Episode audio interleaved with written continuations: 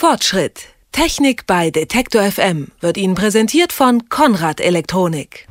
Jetzt kommen wieder die Tage, wo man abends im Dunkeln nach Hause kommt. Es ist Herbst und das heißt auch, die Tage werden kürzer. Das Problem dabei, viele Menschen werden tagsüber nicht richtig wach und abends nicht richtig müde. Und schuld daran sind nicht selten unsere Lampen. Denn unser Körper reagiert auf das Licht um ihn herum, ob wir wollen oder nicht. Was da das Problem ist, warum Computer das noch schlimmer machen und ob bzw. wie Tageslichtlampen helfen können, das wollen wir heute besprechen. Im Studio ist mein Kollege Markus Engert. Hallo Markus. Hallo, einen schönen guten Tag. Ja, kaum wird's Herbst und Winter, kommt der Winterblues, die Lust auf Schlafen und im Büro sind alle etwas langsamer und das soll am Licht liegen. Wie kommt denn das? Äh, das ist schon richtig so. Unser Körper hat sich einige Millionen Jahre Zeit genommen, um das so hinzubekommen. Äh, da hat sich damit eben auf den Lauf der Sonne eingestellt und angepasst.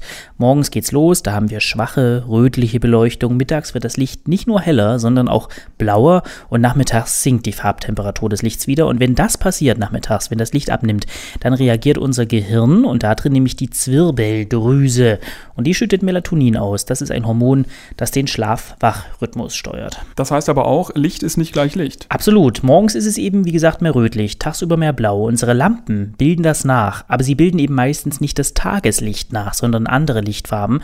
Im Winter heißt das also, wir bekommen weniger Tageslicht. Und das hat zur Folge, dass unser Melatoninspiegel auch tagsüber hoch bleibt. Weniger Sonnenlicht bedeutet auch weniger Serotonin, also das ist dieses Glückshormon. Und so kommt das eben, dass wir im Herbst und im Winter oft matt sind und irgendwie bedrückt, also dieser typische Herbst-Winter-Blues.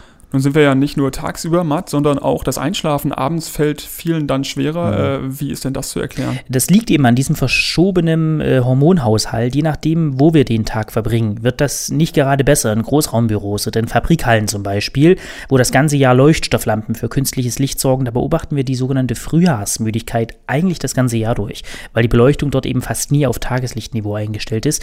Der Körper fährt quasi, wenn man so will, gar nicht erst richtig hoch und damit eben abends auch gar nicht erst so richtig runter runter. Das heißt also einfach Tageslichtlampen ins Büro oder auf den eigenen Schreibtisch stellen und vorbei ist die Herbstmüdigkeit? Schön wäre es, wenn es so einfach wäre, was unsere Fitness am Tag betrifft und unsere Leistungsfähigkeit. Äh, da reicht das, jawohl. Äh, aber die Schattenseite ist, es ist dann fast unmöglich, nach dem Arbeiten unter einer Tageslichtlampe ins Bett zu gehen, einzuschlafen, weil unsere innere Uhr geht dann einfach noch davon aus, dass helllichter Tag ist. Das heißt, wenn ich unter einer Tageslichtlampe gearbeitet habe, dann nach einfach noch eine Weile in wärmeres Licht setzen, eine Runde spazieren gehen, irgendwas anderes tun, dann sollte das mit dem Einschlafen auch besser klappen. An der Stelle übrigens auch sehr gefährlich Monitore, Computer, Laptops, Tablets, der Fernseher. Kaltes Licht wird hier nämlich als besonders scharf und als besonders brillant empfunden. Mit anderen Worten, auch die machen bläuliches Licht mit Tageslichtcharakter. Das heißt, äh, das plus die Tatsache, dass die Bildschirme gern mal viel zu hell eingestellt sind, signalisiert dem Hirn ebenfalls, es ist noch heller Tag.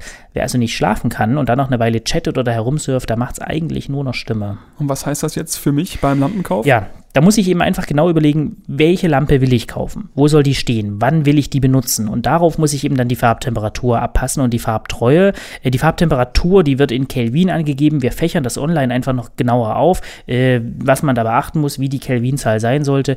Im Wohnzimmer, im Schlafzimmer will ich es natürlich gemütlicher. Dann ist dann eher gelbes, leicht rötliches Licht gefragt.